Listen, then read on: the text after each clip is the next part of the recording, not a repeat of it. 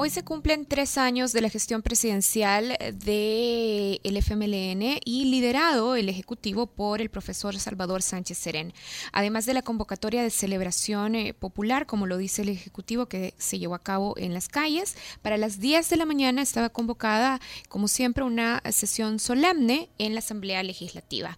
Ahí estuvo el presidente de la República dando un discurso que yo creo que da para muchísimo en análisis de contenido, pero yo quisiera comentar algo de la introducción que hacía a el recuento de logros. El presidente decía algo así, voy a parafrasearlo, decía, tenemos razones para estar optimistas. Y lo que destacaba entre estas razones para estar eh, optimistas era primero el nombramiento del obispo auxiliar, Monseñor Rosa Chávez, como cardenal. cardenal.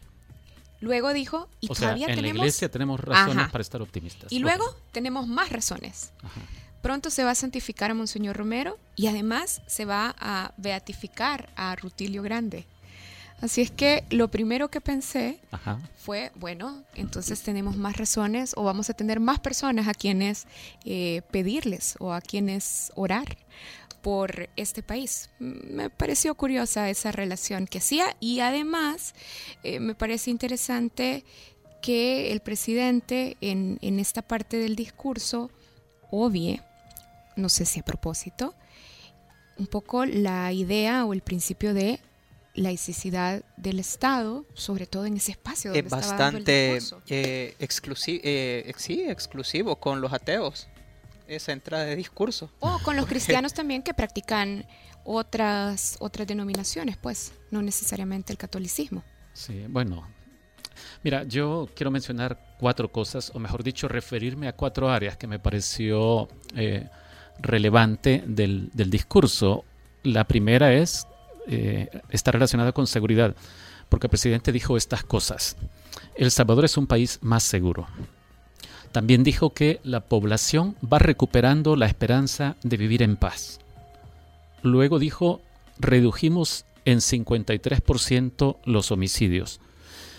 Y siempre en materia de seguridad dijo, vamos por el camino correcto. Y fíjate que sobre seguridad también decía que la población respaldaba y confiaba en las actuaciones de la Policía Nacional Civil y de la Fuerza Armada y que confiaban en parte por el compromiso demostrado de estas instituciones con el respeto a los derechos humanos. Es cierto, esa es otra cosa que dijo y que a mí me llamó la atención. Dijo que están actuando con pleno respeto a los derechos humanos cuando la evidencia numérica, la, lo que muestran investigaciones periodísticas e investigaciones de la PDDH indican lo contrario. Bueno, otra área, la segunda área, transparencia. Dijo que todas las instituciones del Ejecutivo han cumplido en 100% la obligación de publicar la información de carácter oficioso. La información de carácter oficioso, ah, según la ley de acceso a la información pública, es aquella que está vinculada con el quehacer normal de las instituciones del Estado y que deben publicar sin que nadie se las pida. Es decir, tiene que ver con, con salarios, por ejemplo, con ese tipo de cosas sencillas. Vamos a tratar de valorar eso con un conocedor de la materia más adelante en desarrollo humano o sector social. Dos cosas, eh, sobre dos, en dos cosas reparé yo. Una dijo, mi gobierno ha realizado una inversión social de más de 7 mil millones de dólares. Suena bastante, en tres años 7 mil millones suena bastante, pero eh, ya le vamos a contar quién nos acompaña hoy en cabina para analizar este punto. Y me sorprendió mucho esto porque me pregunto de dónde el presidente saca esta información. La pobreza disminuyó 2.1% de 2015 a 2016. El dato de pobreza eh, se saca usualmente de la encuesta de hogares de propósitos múltiples, que más o menos para, para abril-mayo se va terminando de, de elaborar pero los resultados los ha venido posponiendo cada vez más el gobierno. Em, esto empezó sobre todo con el gobierno de Mauricio Funes, porque antes se publicaban ahí ya por mayo, uno tenía una idea de cómo se estaba comportando el país en materia de pobreza, si había aumentado o disminuido, pero empezaron a, posponerlo poco a poco. Luego lo publicaban en agosto y la última vez, el año pasado, fue en octubre y es la previsión que este año también ahí por octubre se esté dando a conocer el dato de pobreza. De hecho, ¿sí? sobre eso Gabriel Labrador le preguntó a la viceministra de Economía, Luz Estrella Rodríguez, y dice que la cifra de 2.1 es el resultado de una medición combinada de la EHPM y mediciones de organismos multilaterales sobre empleo, productividad, etcétera que la EHPM se hace cada tres meses y que para su discurso de hoy el presidente tuvo un adelanto que probablemente coincidirá con las cifras cuando ya esté el dato. Probablemente, no creo, será, sí, porque no va a publicar una cifra que desestime lo que el presidente ha declarado. Sí, y es este que además está adelantando criterio, dice probablemente va a coincidir y como lo va a contrariar el, estudio que presenta en octubre, pero bueno, han, vaso medio lleno, vaso medio vacío. Y además otro, otro dato de contraste es que en el ciclo 2014-2015 la pobreza aumentó. Sí, es cierto. Los primeros dos registros oficiales de la administración Sánchez Serén indicaron que la pobreza había aumentado. Entonces, habrá que ver. Bueno, y para mí el último punto es el de la economía, eh, porque el presidente, como había hecho el gabinete económico la semana anterior, mostró para como un dato para celebrar el crecimiento del 2.4% del PIB en 2016.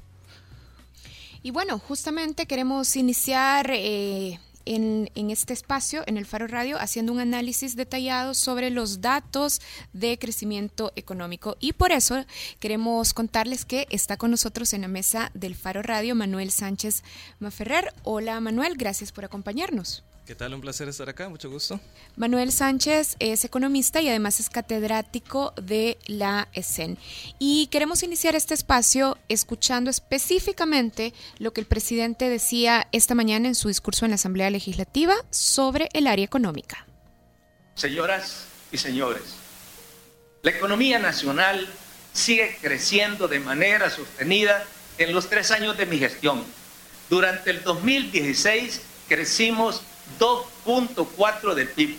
Los organismos internacionales prevén un crecimiento similar para el año 2017. Hemos reducido la pobreza y la desigualdad en el país. Del 2015 al 2016, la pobreza bajó 2.1%. El costo de la canasta básica alimentaria disminuyó 8.4 dólares en el área rural y 6.8 dólares en el área urbana. Y solo para no dejar en el aire lo primero que mencionaba Ricardo. Para mejorar la calidad de vida de la gente, mi gobierno ha realizado en estos tres años una histórica inversión social de más de 7 mil millones de dólares. Incluimos a sectores eternamente olvidados. Hemos beneficiado con el derecho a la propiedad a más de 143 mil personas Ojo, no estamos aplaudiendo nosotros aquí en cabina. No, no, no. Sí. Estaba el audio son costumbres.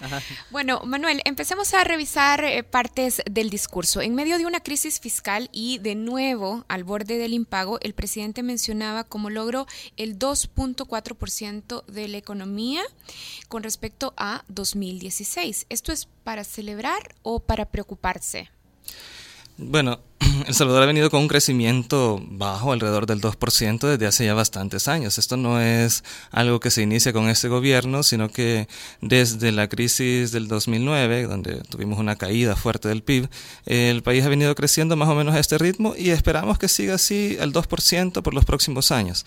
Eh, si es algo para celebrar, bueno, yo creo que es bueno que no estemos cayendo, que no se muestre una caída del PIB, pero lo cierto es que no se está generando más crecimiento, no se está generando nada nuevo que permita eh, más inversión, más ingresos, más utilidades, más salarios. De hecho, eh, si lo comparamos con el resto de países de Centroamérica, El Salvador es el país que menos crece y ha sido el que menos ha crecido en la última década. Es decir, eh, estamos atrás por bastante. Si lo comparamos con Centroamérica, la mayoría de países crece alrededor del 4%, países como Costa Rica incluso más. Entonces, sí, El Salvador se queda a la cola. Dada que nuestras circunstancias son muy similares a las de los otros países centroamericanos, yo creo que el problema es que hemos estado y seguimos estando muy atrás del resto y eso no es algo que debemos celebrar. Hace unos 10 años, a propósito de la última década, hace unos 10 años recuerdo que todos los organismos internacionales le decían a El Salvador, señor, tiene que crecer por lo menos a un 6-7% anual si quiere mejorar, por ejemplo, sus índices de desarrollo humano significativamente. eh, pero El Salvador ya venía quedándose a la saga en Latinoamérica. Eh, esto ha cambiado, es decir, de nuevo tratando de responder a la pregunta, ¿hay algo para celebrar con este 2.4% del PIB? ¿Para qué nos sirve ese 2.4% del PIB? O sea, entendiendo que, por supuesto que bueno, que por lo menos no esté contrayéndose la economía. Claro, o sea, sería peor estar en una recesión, pero lo cierto es que no es una tasa buena. Si lo como decía hace unos minutos, si lo comparamos con Centroamérica, estamos muy atrás. Ahora, lo cierto es que Sudamérica, por ejemplo, Brasil, Argentina, sí han estado en una situación económica particularmente mala, pero yo, yo creo que lo válido no es compararnos contra ellos, porque Centroamérica y México pertenecen más bien a otra región muy influenciada por la economía de Estados Unidos, y dentro de estos, que son nuestros pares, sí estamos bastante atrás. Ahora, un 2.4 no es una tasa de crecimiento buena, no nos permite superar la pobreza, no nos permite generar más desarrollo. Y dado que estamos en la época del boom demográfico de El Salvador, donde muchos jóvenes ingresan al mercado laboral, deberíamos estar creciendo mucho más rápido para poder alcanzar un nivel de desarrollo. Estamos en un momento de oportunidad que se está desaprovechando. Y de hecho la coyuntura económica externa ha sido favorable. Eh, el precio del petróleo ha bajado recientemente, las tasas de interés son bajas, eh, en este momento no tenemos un colapso financiero mundial como lo tuvimos en el 2008. Entonces, eh, debería ser el momento en que estamos creciendo mucho más rápido. E incluso si no se hiciera nada especial, si nos pusiéramos como Honduras o Guatemala, deberíamos estar creciendo al 4% por pura inercia. Entonces, aquí hay un problema de crecimiento económico en El Salvador y todo mundo a nivel nacional e internacional lo reconoce. El Salvador tiene que encontrar formas de crecer y ha estado fallando en eso. Son múltiples las razones. Hace tiempo que se viene diciendo ya como una pretensión de explicación que el problema de inseguridad es, clave en esto y que no ayuda a que El Salvador despegue económicamente. Pero yo quisiera explorar con usted otra cosa porque viene saliendo desde hace meses y de seguro que va a salir eh, en los próximos días, en los próximos meses. El factor de oposición política como un actor bloqueador de políticas públicas, de administración de recursos del Estado, es un factor clave para explicar por qué El Salvador no crece económicamente. Es uno de los factores, sin duda un gobierno que tiene las manos un poco amarradas porque no pueden pasar ciertas medidas en, la Asamblea, eh, es un gobierno que puede hacer poco y eso preocupa a los inversionistas. Pero por otro lado, eh, llama la atención que muchos de los logros que se publican ahora en esos, de esos tres años de gobierno son en realidad el fruto de esa oposición. Por ejemplo, eh, hay dos logros que citan. Uno es que la deuda no se ha incrementado más, que el otro es que el déficit fiscal más o menos se ha reducido un poquito. Eh, ahora, ¿por qué se ha hecho eso? Porque simplemente no le aprueban los préstamos. Entonces, eh, ese bloqueo de la Asamblea es negativo porque implica que el gobierno no puede hacer muchas cosas que podrían haber sido buenas, pero por otro lado le limita la posibilidad de lanzarnos en una espiral de endeudamiento que ya nos tendría en la quiebra. y, cuando, y cuando usted, Manuel, dice que la oposición tiene la facultad de bloquear al gobierno algunas cosas que pudo haber hecho que podrían haber sido buenas, lo dice desde el campo hipotético o porque ha visto por ahí alguna intención de alguna política pública, de algún proyecto, de algún programa que no se pudo llevar a cabo por el bloqueo de la oposición de arena, esencialmente. Bueno, es mayormente hipotético, pero hay algunos ejemplos concretos donde sí pudo haber habido algo positivo de aprobar ciertos préstamos, por ejemplo, obras de infraestructura, algunas carreteras, por ejemplo, donde se estaba hablando que se iba a perder el préstamo porque no se aprobaba en la Asamblea. Esos ejemplos sí serían cosas donde endeudarse eh, es una posibilidad favorable. Siempre que uno va a invertir, va a construir algo que va a tener rendimiento, pues uno se endeuda. Pero claro, si yo voy a endeudarme para gastar más, para contratar más gente, en ese caso eh, diríamos que es razonable que le limiten el endeudamiento. Entonces, yo creo que ha habido un exceso, por un lado, de querer gastar demasiado por parte del gobierno y también de la oposición de ser súper inflexible en cuanto a lo que le aprueba. Así que está describiendo que tenemos un sistema que no funciona. Tenemos un problema de, de comunicación y un problema de, de incentivos encontrados. Están chocando y, eh, y nos tienen un poco estancados, atrapados en ese, o sea, se están dando duro ellos y mientras el resto de la gente o del país está sufriendo. Entonces las consecuencias de ese desacuerdo Ajá, y entonces pareciera que aquí en El Salvador estamos a la espera de ver qué pasa, a ver qué pasa en las próximas elecciones, a ver qué pasa con el próximo gobierno, porque pareciera que ahorita no está sucediendo mucho. Y yo creo que algo que hay que reconocer es que en los últimos 13 años ya desde el gobierno de Saca, muy poco ha cambiado en la gestión económica. No han habido cambios fundamentales en el modelo económico desde eh, esa gestión. Bien, Volvamos a la cifra que el gobierno está presentando como cifra destacada de logro en el sector económico, ese 2.4% de crecimiento con respecto al 2016. La semana pasada, el secretario técnico de la presidencia, Roberto Lorenzana, cuando adelantaba esta cifra, también destacaba algunas de las razones y me gustaría que revisáramos esas razones que dio. Decía que el crecimiento se explicaba por el incremento de las remesas que recibimos, que es una variable que no controlar. Decía también que este crecimiento se explicaba por el aumento de los salarios y también decía que todos los sectores de la economía muestran dinamismo. Podemos hablar en particular de esta última razón. Es cierto que los sectores económicos de El Salvador muestran dinamismo. Dinamismo es una palabra relativa. ¿En relación a qué? ¿no? Por ejemplo, el sector construcción, para darle un ejemplo bien concreto, ha estado no solo estancado, sino que cayendo reduciéndose la actividad de la construcción en los últimos 4 o 5 años y resulta que en 2016 sí tuvo un repunte, creció como por el 2%. Entonces, claro, si uno lo compara con años en que ha venido haciéndose cada vez más pequeño, un año en que empieza a levantar, hay cierto dinamismo. Lo mismo, por ejemplo, el sector agrícola, que en 2016 tuvo un año climático relativamente favorable, bueno, sí mejoró en relación a años anteriores. Entonces, eh, el crecimiento del 2.4 tiene que venir de alguna parte y lo cierto es que la mayoría de sectores muestran un dinamismo muy moderado igual que la mayoría de la economía.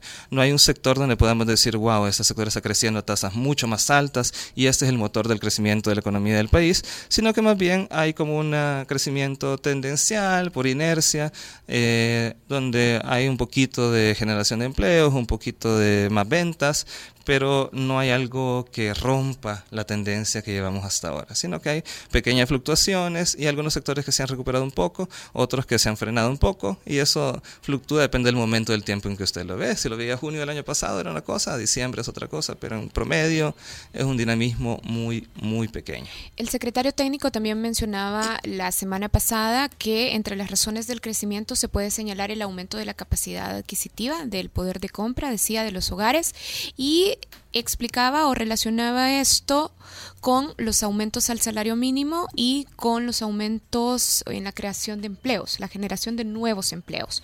¿Cómo podemos eh, contrastar o verificar si estos datos que dé el gobierno en efecto están operando así en la realidad económica? Ok, son dos cosas. Uno es el aumento de los precios y si uno ve la canasta básica, si uno ve la tasa de inflación del Salvador, el hecho de estar dolarizados, el hecho de que, por ejemplo, el petróleo ha estado más barato en los últimos años que, que hace un par, dos o tres años, eso efectivamente ha hecho que los precios bajen un poco, al menos en las cosas que mide el gobierno en la canasta de mercado y en las cosas que se miden en la canasta básica. Pero esos, perdón, Manuel, que lo interrumpa, ¿esos factores son factores que puede controlar el gobierno o tiene que ver más con variables eh, internacionales en las que no necesariamente tenemos control. Son variables internacionales y en el caso de la canasta básica es el clima, es el hecho de que se produjo más maíz y frijoles porque llovió un poco más. Bien, entonces hablemos también del asunto de los empleos, porque en el discurso gubernamental la creación de empleos es otro de los elementos destacados. La creación de empleos en El Salvador ha sido siempre bien, bien limitada. Por ejemplo, en el último año eh, habrá habido una discusión sobre el salario mínimo ha causado una baja en el empleo. Si uno lo ve de marzo a marzo, eh, más o menos se crearon 6.000 empleos en El Salvador. Eso es lo que destacaba también el secretario. Exacto. Ahora, para ponerlo un poco en contexto, ¿cuántos empleos se necesitan en El Salvador?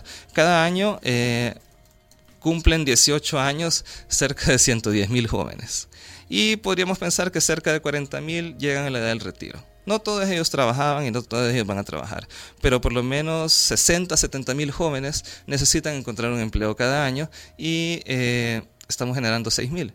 Entonces, sí se generan empleos, son 6 mil, pero necesitamos 60. Entonces, poniéndolo en contexto, pareciera que la generación de empleo es extremadamente limitada y ese es uno de los grandes problemas de la economía salvadoreña y de otras economías de la región. No somos los únicos. Manuel, el presidente dijo que el costo de la canasta básica eh, se redujo en 8.14 dólares. Sí. Pero tomando en cuenta la importancia de la canasta básica, porque esta es la que determina la, frontera entre pobres y no pobres, sí. Hablemos de esto. ¿Cuán bien está midiendo El Salvador el, el, costo de la canasta básica y cuán realista es el costo que le asigna el Ministerio de Economía a la canasta básica ampliada, cuando dice, ok, multiplicamos por dos el costo de la canasta básica y así ya tenemos el, la barda en términos de, de ingreso en dólares de dónde están los pobres y dónde están los no pobres. La medición está bien hecha en el sentido de que se miden los precios de lo que está ahí en la canasta básica. en el sentido aritmético está bien hecha. Y en el sentido de que, bueno, eh, somos una economía dolarizada, así que los precios no pueden subir rápidamente. Entonces, eh, es cierto que el, el, costo de la canasta básica bajó. Ahora, mucha gente va a decir, yo no lo he percibido. Porque la canasta básica eh, es simplemente un constructo donde uno ve, ok, cómo una persona puede llegar a 2.000 calorías en la zona urbana y a 1.600 calorías en la zona rural, eh, con tortillas y algunos otros alimentos que complementan un poco esa dieta. Entonces, la canasta básica refleja fundamentalmente el precio del maíz y del frijol todo lo demás no importa. Entonces, eh, o importa muy poco. Entonces, eh, claro, en un año en que hay una mejor cosecha de granos básicos, la canasta básica es más barata y eso significa que la pobreza se, reduce. Al revés, en un año de sequía, la canasta básica se va a disparar y entonces la tasa de pobreza va a aumentar. Y a veces el gobierno puede tratar de manipular los precios de los granos básicos y con eso puede afectar un poco la tasa de pobreza. Ahora, claro, desde el punto de vista de la población y de las necesidades de una persona que vive en la zona urbana o en la zona rural, la canasta básica es solo una pequeña fracción de lo que uno necesita para vivir. Y eso lastimosamente no se mide. Eh, ese es un problema general de medir la pobreza en el mundo, que casi siempre se fija en los alimentos básicos y no en otras cosas que uno necesita para la vida. Si eso se, se pone más caro, uno no lo sabe porque no está medido en la canasta básica. Y eso puede ser el, lo que explica una posible desconexión entre esto que dice ahora el gobierno, que no es mentira, y lo que la población percibe. Son solo, están midiendo diferentes cosas. Ok, eh, para, vamos a ver. El Programa de Naciones Unidas para el Desarrollo hace tiempo viene diciendo esto. No, eh, no es realista decir que el costo de la canasta básica ampliada es el resultado de multiplicar el costo de la canasta básica por dos. Porque decía, porque en la canasta básica ampliada ingresan otros elementos que tienen un costo en realidad muy distinto, debería ser mucho más alto. Pero el gobierno insiste en hacer este trabajo de decir la línea de pobreza está determinada por dos veces el costo de la canasta básica. ¿Quién tiene la razón? Sí. Esa práctica de multiplicar por dos el costo de la canasta básica alimentaria es una práctica universal. Todos los países en vías de desarrollo utilizan ese multiplicador porque dicen sería muy complicado estar definiendo una lista muy larga de todas las cosas que la gente necesita para un nivel de vida digna. Además, ¿qué es un nivel de vida digno? Eh, ¿Cuánto dinero me permite salir bien con todas mis necesidades? ¿Serán 300, 400, 600 dólares? Eh, para eso habría que sentarse y ponerse de acuerdo y es un proceso complicado. Entonces, el Banco Mundial hace 30 años le recomendaba a los países, miren, adopten este multiplicador y en los países ricos va a ser por 3 en vez de por 2. Entonces el gobierno no se lo inventó, es una práctica universal. Pero lo cierto es que no medimos las condiciones de vida de la gente. De hecho, eh, desde hace un par de años el gobierno se movió a una medición de pobreza multidimensional, donde vemos mejor cómo vive la gente. Eh, no hemos visto más cifras de esa pobreza como para saber si ha subido o bajado. La encuesta 2016 ya nos permitiría medir esa pobreza multidimensional, pero como no está todavía disponible la información, pues no la podemos calcular. Entonces, eh, pero sí es cierto, la canasta básica se queda corta a la hora de medir las necesidades o el verdadero costo de la vida de una de un estándar de vida digno. Cuando hace cerca de una década el PNUD también dijo que se podía hablar de un salario decente eh, y lo llevó ahí por los 700 dólares al mes, si mal no recuerdo, estaban diciendo una tontería, una cosa tirada de los cabellos.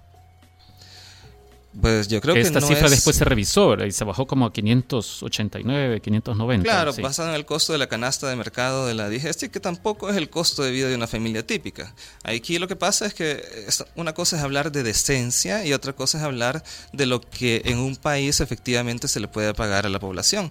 Yo creo que el, el salario mínimo en El Salvador, por ejemplo, es muy poco para una vida decente. Pero por otro lado, la, la, población salvadoreña es poco educada, es poco productiva, las empresas no invierten, entonces, ¿de dónde van a salir los recursos para pagarles más? Pero ciertamente un estándar de vida decente es muy superior al salario mínimo o a la línea de pobreza. Y yo creo que podría ser incluso hoy día más que esos 600, 700 dólares. Pero eh, la nadie ha hecho el ejercicio de sentarse y poner de acuerdo a la gente en qué sería ese estándar de vida mínimo en El Salvador. Y en segundo lugar, pues muy poca gente lo va a alcanzar. Yo quiero seguir hablando sobre estabilidad fiscal, porque a mí de pronto me parece que vivimos en países diferentes, porque hace unos meses uno de los temas más importantes en el debate de este país era el asunto fiscal. Y bueno, todavía va ahí como por olas. De pronto se levanta el presidente mismo, eh, dijo hace un par de meses en declaraciones públicas, estamos en un escenario de crisis fiscal. Pero Casa Presidencial y también lo decía el secretario Roberto Lorenzana la semana pasada, demostraba que, o decía, los principales indicadores de las finanzas públicas también dan buenas señales. Y decía, los ingresos corrientes, incluyendo las contribuciones, han incrementado, decía. Decían también que la carga tributaria se mantiene estable y que el déficit fiscal también se había logrado reducir. Entonces, hay un contraste aquí importante. De pronto estamos en crisis fiscal, pero el gobierno dice en su rendición de tres años, no, en realidad los indicadores fiscales están estables. Bueno, la situación fiscal de El Salvador se puede ver de estas dos formas. Una es que de alguna manera se ha estabilizado. Este, eh, si uno ve el déficit fiscal es todavía grande, si uno ve la deuda es elevada y son cosas peligrosas que destapan alarmas y dicen estamos en crisis fiscal. Pero luego viene el gobierno y dice, pero ¿saben qué? Todo esto es culpa de las pensiones. Si no tuviéramos el sistema de pensiones, el déficit fiscal sería de cero punto algo del PIB, muy pequeño. La deuda sería de cuarenta y tanto por ciento del PIB, todavía controlable, manejable. Entonces, si no hay pensiones, estamos bien. Y eso es cierto. Eso es cierto. Y eso es cierto. Uno ve las cifras oficiales, que no puedo juzgar si están bien o no, eh, eso es cierto. Entonces, eh, lo que el gobierno en el fondo está diciendo, estaríamos bien si no fuera por esto de las pensiones y más o menos lanzan el mensaje por ahí también, ¿no? que es necesario resolver este problema, lograr un acuerdo fiscal. Ciertamente han, eh, se han lanzado nuevos impuestos, se recauda más, también se gasta más, así que no es que haya logrado un verdadero ahorro, pero sí se ha estabilizado, sobre todo por el hecho de que como no le aprueban préstamos, no puede tener un déficit más grande. No es realmente un logro del gobierno, sino el hecho de que no tiene posibilidad de hacer otra cosa, incluso si presenta presupuestos incompletos, eh, con proyecciones súper optimistas de ingresos, no puede llegar a, a gastar tanto porque sin préstamo es imposible. Entonces, eh, pues son dos formas de verlo. Se ha estabilizado, sí, pero por otro lado también es cierto que vamos al abismo, ¿no? Entonces, eso es contradictorio. Lo que el gobierno está diciendo en el fondo es, vamos al abismo si no hacemos nada con las pensiones, así que hagamos algo y, aquí les voy a dejar la pelota en su cancha, eh, resolvamos esto. ¿Por qué vamos al abismo? Porque si la deuda llega a 80, 90, 100% del PIB, pues simplemente se vuelve impagable. O sea, en algún momento el gobierno va a tener que estar ah, no solamente pidiéndole prestado a los, a los que ahorramos para nuestra pensión para pagarle a la gente que está retirada, sino que va a necesitar todavía más dinero, porque el 100% de los ahorros se van a ir para pagar eso. Entonces, de algún lado va a tener que sacar la plata. Manuel, pero ¿y cómo sabemos que no se ha llegado ya al 80%? A lo que me refiero es a esto. Eh, ¿Cuán confiable es eh, lo que nos muestra el gobierno sobre desempeño de la economía, sobre déficit fiscal, sobre ingresos, sobre gasto. Tomando en cuenta esto, nosotros publicamos el año pasado que los últimos gobiernos, los últimos tres gobiernos por lo menos, habían estado maquillando las cifras del PIB, por ejemplo. Decíamos nosotros maquillando porque en nuestra investigación logramos determinar que los funcionarios estaban al tanto de que había algunos desajustes en, ajá, en, en, los números de la macroeconomía salvadoreña y que aún así nos venían vendiendo, nos habían venido vendiendo, la economía creció tanto, el desempeño en esta área es así. Es decir, ¿Y, cómo hacemos para saber si no estamos ya en 80% del PIB en términos de deuda? Bueno, ese es un punto importante. En realidad, El Salvador tiene ya varios años de no haber hecho una corrección que necesitaba hacer en el, cálculo del PIB, porque, bueno, por un lado, el censo reflejó que había menos gente de la que esperaba, eh, la metodología de cálculo del PIB ha cambiado, el Fondo Monetario ha recomendado que cambiemos la metodología de cálculo del PIB. Entonces, es cierto, las cifras son verdaderas manteniendo la metodología antigua, que no es falsa, solo que está ya desfasada. Entonces, se basa en supuestos que ya no son válidos. Así que si hiciéramos la corrección, que andará entre 15 y 20% del PIB menos de lo que ahorita parece, claro, la deuda va a saltar al 80. 80 se puede sobrevivir. el problema es que eh, si no se hace nada, 80 rápidamente se convierte en 90, en 100 y, y, el país pues en algún momento simplemente no va a poder pagar esa deuda. 80% se puede sobrevivir, pero yo recuerdo al FMLN cuando era oposición y era presidente Francisco Flores que cuando se pasó la barda del 40% y llegó al 40.1 algo así, el FMLN dijo, señores, esto ya es insostenible, no les vamos a aprobar más préstamos. Sí, el 40% es como un nivel que el médico diría, esto es lo máximo que usted puede tener para no tener ningún riesgo. Pero se puede pasar mientras tengamos un horizonte de sostenibilidad, que en el futuro vamos a generar más ingresos, que la economía está creciendo, que se van a sacar nuevos impuestos, un IVA más grande, por ejemplo. Pero si no hay ninguna de esas cosas a la vista, entonces superarlo, pues sí. O sea, mientras se dé el golpe de timón, ya. Exacto, mientras más pronto, pues. ¿Qué hace falta, eh, Manuel, para que el gobierno atienda esas promesas de crecer partidas presupuestarias en áreas claves para el desarrollo de Salvador? Yo creo que el gobierno tiene un problema bien serio porque El Salvador es un país que tiene necesidades en todas las áreas. Entonces es bien difícil priorizar. Ahora, cuando uno hace una, una promesa como que le va a incrementar el 6% del PIB de educación, que es una promesa que además ha sido una trampa en muchos países porque gastan más y no mejoran la calidad de la educación, eh, pero independientemente de eso, si yo prometo algo como eso, la pregunta es, ¿cómo lo voy a pagar? Porque El Salvador nunca ha tenido margen de un gasto extra, nunca ha habido un ahorro fiscal, siempre ha estado en déficit. Entonces, la pregunta inmediata es, si usted le va a subir dos puntos y medio al PIB de educación, ¿cómo lo va a pagar? ¿De dónde va a sacar eso? ¿Le va a subir seis puntos al IVA? ¿Va a incrementar la renta al 60%? ¿qué va a hacer? Porque realmente no hay recursos para emprender esos aumentos. Entonces, eh, si la opción era aumentar la deuda externa, eh, la Asamblea no lo permitió. Entonces, eh, cómo se puede financiar un mayor gasto eh, es una pregunta bien difícil. Yo creo que El Salvador todavía tiene margen para incrementar impuestos, pero esto es impopular. Y el único impuesto ahorita que tiene margen es el IVA pero nadie quiere que se incremente el IVA. Esto sería una, una medida de suicidio político. Solo el FMI y... Solo el Fondo Monetario, sí, los economistas, pero también esto tiene costos para la población, es un sacrificio.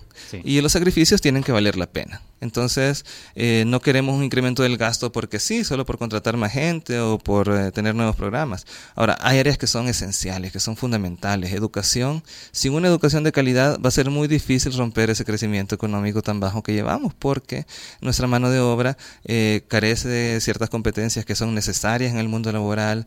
Eh, la mitad de los jóvenes no termina el bachillerato. Hay una deserción enorme en todos los niveles del sistema educativo, sobre todo en tercer ciclo y bachillerato. Muy pocos llegan a la educación superior, a la universidad. Entonces, eh, es un poco un, un círculo vicioso. Tenemos poca educación, poca formación, poco crecimiento y eso no nos da recursos para mejorarlo. El miércoles pasado Manuel, el Gabinete Económico también dijo esto. Hay un sistema financiero sano, capitalizado y rentable. ¿Esto qué significa y si es cierto? Eso significa que los bancos no están en una situación crítica. Los bancos tienen una regulación bastante estricta. Eh, han sido bastante conservadores, no se han dedicado a prestar en exceso, han dedicado bastante recursos a la, banca de consumo, pero si uno ve los indicadores duros de, de, mora bancaria, de liquidez bancaria, están muy bien, por encima de lo que se les exige por ley. Entonces, yo diría que los bancos salvadoreños eh, aparentemente eh, son sólidos. Por un momento el City, antes de ser Cuscatlán, tenía unos indicadores un poquito deteriorados, pero ningún banco está en una situación que digamos es crítica. Ahora, lo, lo, crítico de la banca es que al ser tan conservadora, pues da muy poco crédito y entonces la economía no se dinamiza. Pero también es cierto que los bancos no existen para regalar dinero, sino para invertir en lo que es rentable y cuidarlo. Y para arriesgarse demasiado. Exacto. Entonces pero no están siendo un factor catalizador demasiado importante eh, de la economía en este momento. No, y en parte es porque tampoco hay mucho donde invertir, tampoco hay muchos proyectos que sean atractivos donde poner la plata. Pero sí es cierto que la banca es sólida porque desde hace varios años tiene una regulación bastante estricta y la economía dolarizada pues también favorece eso. Volvamos a cabina entonces, Karen, ya para cerrar con Manuel Sánchez, que nos ha acompañado hoy, él es catedrático de la ESEN. Una última pregunta tengo yo, de Manuel, y es esta.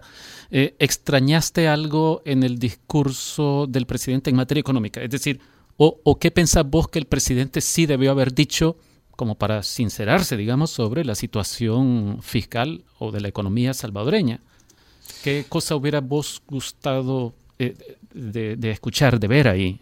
A mí me hubiera gustado más claridad en cuanto a qué es lo que va a pasar en los próximos dos años. Sabemos que la situación fiscal es crítica, sabemos que no hay recursos para invertir en las cosas que son necesarias.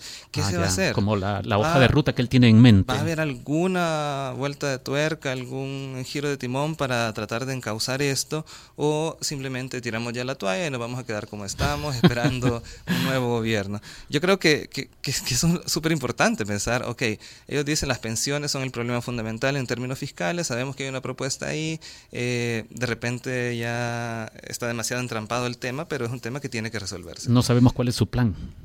Bueno, hay, hay una propuesta de gobierno de pensiones, que más o menos sabemos cuál es, pero eh, no está claro cuáles van a ser los esfuerzos para tratar de, de encontrar recursos también, por ejemplo, para salud y educación, para eh, otros temas como seguridad que son importantes para la agenda del gobierno. Eso es una cosa.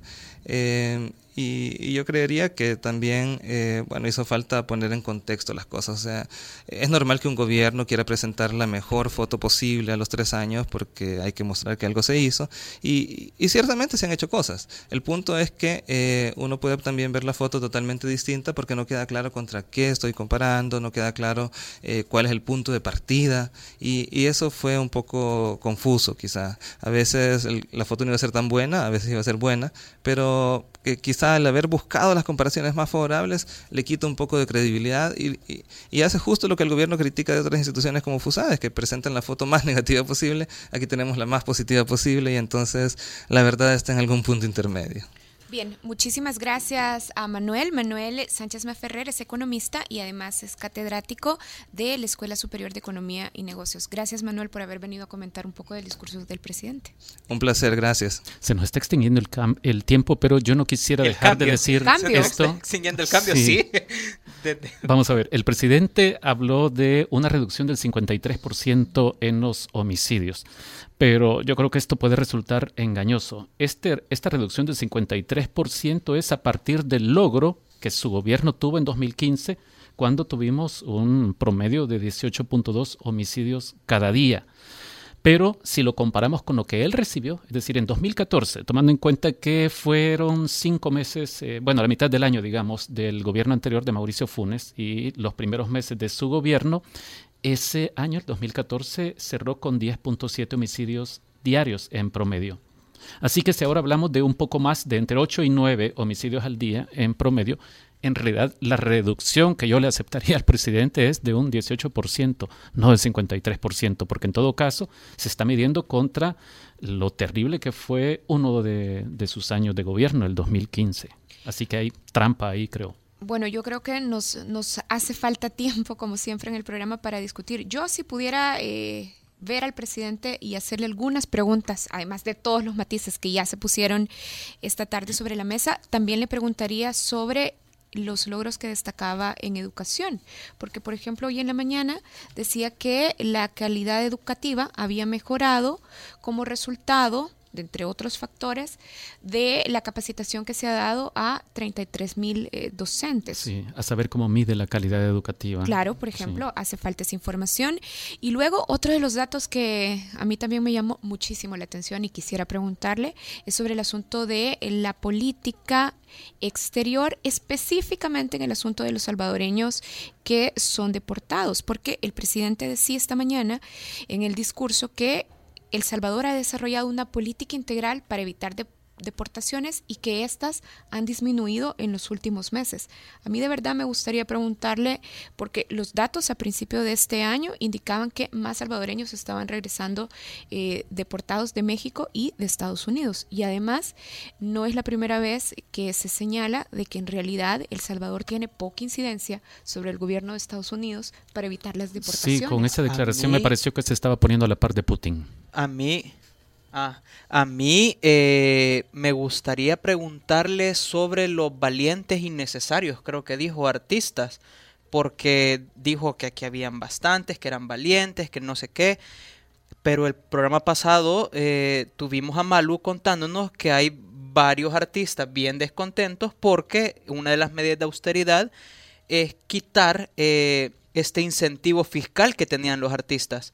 Entonces le pediría un poco más de coherencia o que me explique porque, o valientes porque miren lo que les estoy haciendo y a pesar así siguen. De hecho, el movimiento de artistas que lo acompañó, que endosó sus promesas de campaña, rompió con él hace ya algún tiempo. Aquí tuvimos a Rafael Mendoza, recuerdo, explicando por qué habían roto, porque se sentían engañados y señalaban que había incumplido el presidente todas sus promesas. Bueno, y así podemos Sí, creo uh, que innumerables. Cuéntenos ustedes también qué le preguntarían al presidente. Si tuvieran la oportunidad de repreguntar, y que ojalá que nos contestara, ¿qué le repreguntarían?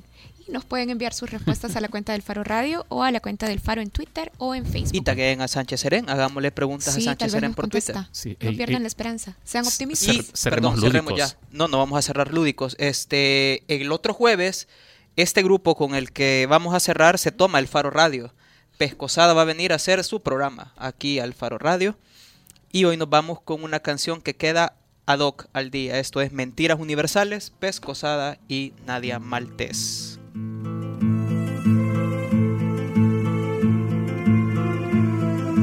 Mienten por dinero, mienten porque quieren más. Mienten haciendo guerra cuando te venden la paz. Quiero que los billetes pongan mi preso en Capuitas. En Guantánamo los presos dicen que no, les creas. Te miente el policía si el muerto es de las pandillas. No fue un enfrentamiento, fue una bala, sangre fría. Te miente el vendedor porque quiere alcanzar su meta. Te mientes a ti mismo al marcar las papeletas. Mienten los sacerdotes, mienten los proxenetas. Todo el que quiera algo mentir en este planeta. Te engañaron tus instintos al mirar el noticiero porque sabes que ellos dicen lo que conviene el banquero, nos miente el presidente y también los delincuentes, pues ambos quieren tener controlada a la gente. Mienten los estudiantes al copiar en su examen. Mentimos los raperos para que bien nos afamen. Mentimos por amor, por dolor y por la pena, ocultando que tenemos más de uno y mil problemas. Te miente tu doctor, así te vende más pastillas. Y miente el abogado, pues culpable te sabía. Mienten fotografías en las redes cada día, pues no vas a encontrar en ellas más que alegría. Te mentirán tus hijos cuando lleguen ya borrachos. Te miente el que se viste de mujer siendo muchacho. Te miente tu pastor, el locutor y el apapacho de la mujer que te engaña y con la que te sientes macho. Así de triste es la realidad que me embarga. Me venden como dulce la cerveza más amarga. Mentira que alguien diga que es grande en el universo. Me miente Hollywood y Televisa son perversos. También la Fox News, Telesur y CNN. Nos dicen solamente lo que a ellos les conviene. Mintió mi profesor, el álgebra nunca lo sé. El poderoso usa tu miedo, la religión usa tu fe. Para que les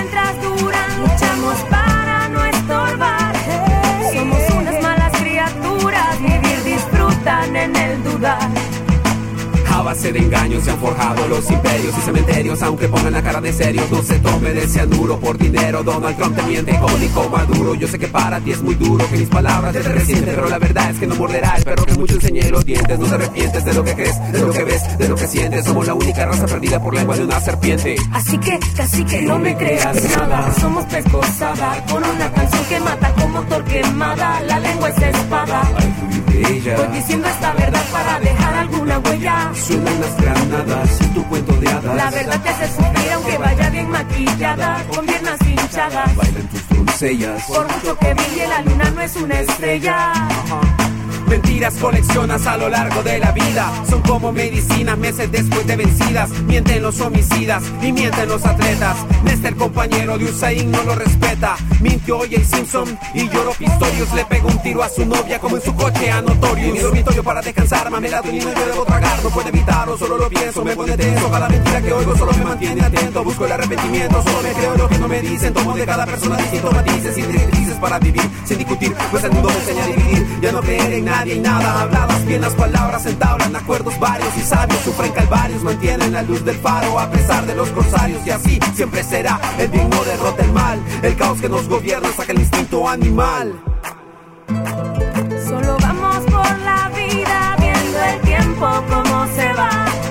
En la caja no podrán meternos lo que ganamos por engañar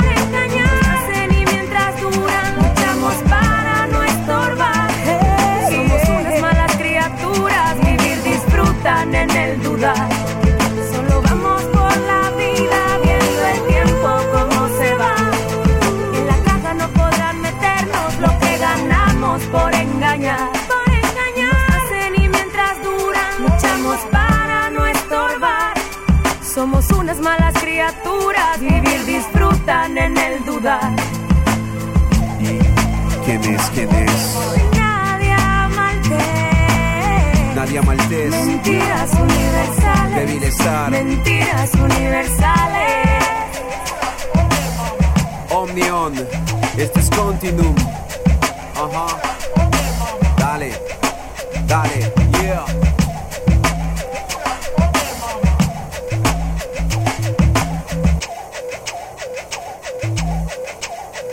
El Faro Radio. Hablemos de lo que no se habla. Escúchanos martes y jueves a la una de la tarde en punto 105. Los conceptos vertidos en este programa fueron de exclusiva responsabilidad de El Faro Radio.